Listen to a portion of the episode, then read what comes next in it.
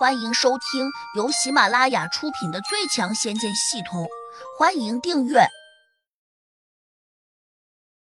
第一百五十八章：狭路中勇者无惧。胡杨没有理他，转头盯着甘城和郭勇，缓慢的拿出长剑，指在了台山道长的喉咙上。郭勇目无表情的说：“你别想着和台山同归于尽，那样对你们来说。”并没有半点好处。邢风急忙上前一步说：“两位高人，我们做笔交易如何？怎么做？说来听听。我们把台山道长还给你们，你们放我们走，如何？”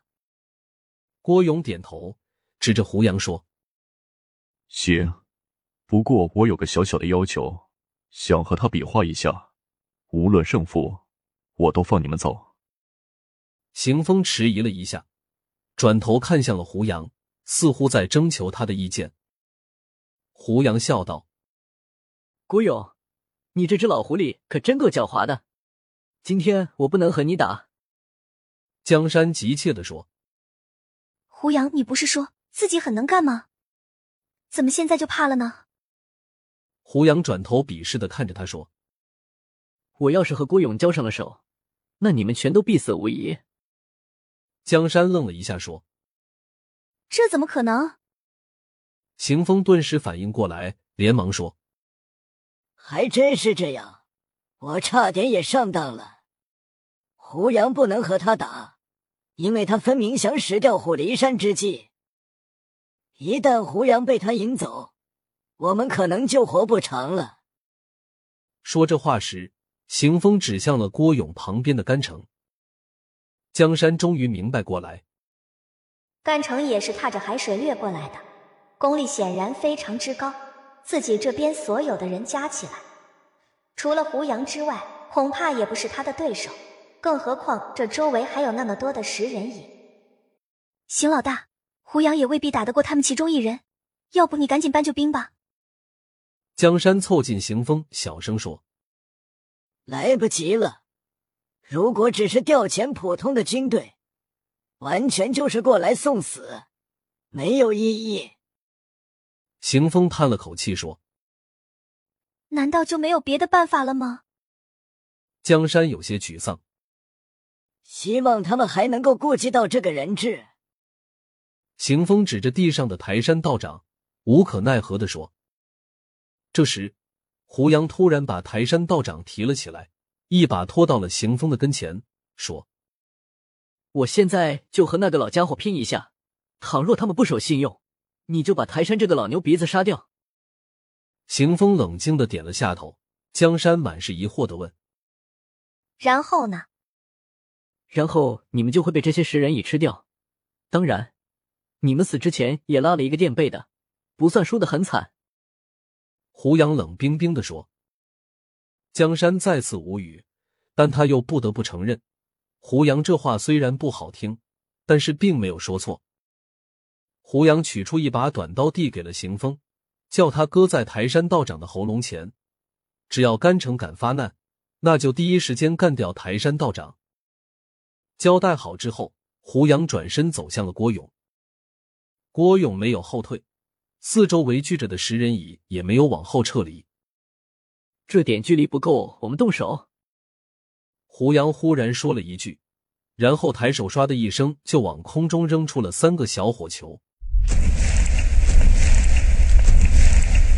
三个小火球瞬间在食人蚁当中炸开了，刹那间，一大片火海燃了起来，就像一朵朵烟花一样绚烂。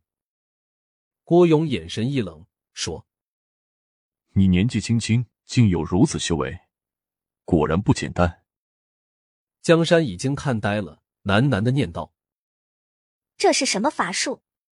怎么如此厉害？”郭勇随即又挥了一下手，嘴里突然吹出了一个奇怪的叫声，那些食人蚁立刻往下飞落，迅速隐藏到旁边的树林里面。他不得不这样做，因为他已经看清楚了。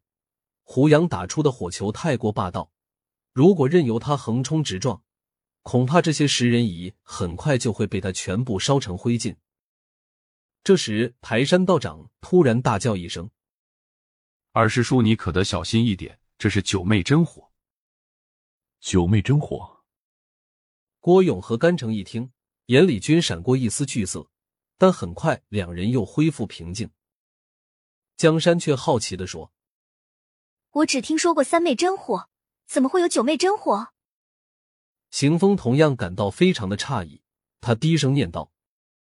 我以前真是小看胡杨了，没想到他竟有如此厉害的本事，连九妹真火这种传说中的异能竟然也学会了。郭勇冲着胡杨勾了勾手说：“来吧，今天就让我们打个痛快。”说完，他两臂张开，往后飞身退出去，迅速掠到了海面上，然后稳稳的停住了。胡杨眼神一凛。纵身跳到水面上，然后一步一步的走了过去。他走得非常沉稳，就好像在平地上散步一般。他这个姿势落在江山的眼中，那真是无比的潇洒自如。江山的眼里面渐渐的浮起了满满的崇敬之色，他甚至还有点失态，喃喃的念道：“真帅呀！要是我的白马王子有这种本事，那可就太好了。”此时的胡杨。远没有他们想象中那样潇洒，相反，胡杨心里还有些紧张，因为他很清楚，即便甘城不上来帮忙，自己也未必打得过郭勇。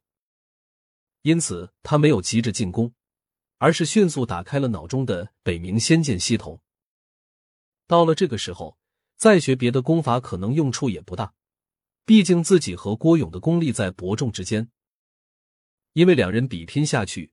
就算胡杨最后侥幸胜出，那他残存的功力恐怕也对付不了在旁边观战的甘城。尽管他可以不停的吞噬罗涛留下的那瓶灵丹，但是郭勇和甘城手上肯定也有同样的灵丹。到了最后，胡杨手上的灵丹可能先就消耗尽了，那时还怎么和甘城拼斗？现实摆在眼前，打败一个郭勇，决定不了胜负。北冥仙剑系统已经打开了，让胡杨惊喜的是，古人兑换里面居然出现了李元霸的名字，旁边还有一个白光条，没有名字，但也可以兑换。兑换李元霸要一千两百个点，兑换旁边那个不知名的古人，却需要五千三百五十个点，太贵了。难道能兑换出来一个地仙吗？如果真兑换出来一个像土地和山神那样的文官类型的地仙，那就没意思了。本集已播讲完毕，请订阅专辑，下集精彩继续。